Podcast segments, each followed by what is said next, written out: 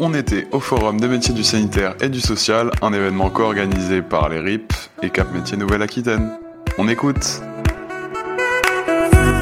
Bonjour, est-ce que vous pouvez vous présenter Bonjour, donc je suis Elodie Bourreau et je suis chargée de projets territoriaux pour le Santé Nouvelle-Aquitaine. Bonjour, euh, Marie Grener, je suis également chargée de projet pour euh, le Santé Nouvelle-Aquitaine. Quels sont les métiers que vous proposez Alors nous, en tant que tel, on ne propose pas de métier. En fait, on fait la promotion des secteurs, des métiers, puisqu'on est un OPCO, donc un organisme de compétences, et on accompagne à ce titre plutôt les entreprises dans la mise en œuvre de leur formation euh, auprès des salariés. Mais dans le secteur, il y a énormément de métiers, donc ça va de l'infirmier à l'aide-soignant, l'accompagnant éducatif et social, le masseur kiné. C'est une branche professionnelle qui est euh, très large en termes de métiers accessibles dans ce secteur. Et comment on accède à ce genre de profession? Là encore, il y a différents niveaux de diplômes qui sont accessibles. Nous, on est un acteur majeur en fait de la promotion de l'alternance, c'est-à-dire de pouvoir proposer une formation en centre qui allie des temps en entreprise, soit via le contrat d'apprentissage, soit via le contrat de professionnalisation. Ça, c'est un des accès aujourd'hui euh, très important qui permet de sécuriser aussi l'intégration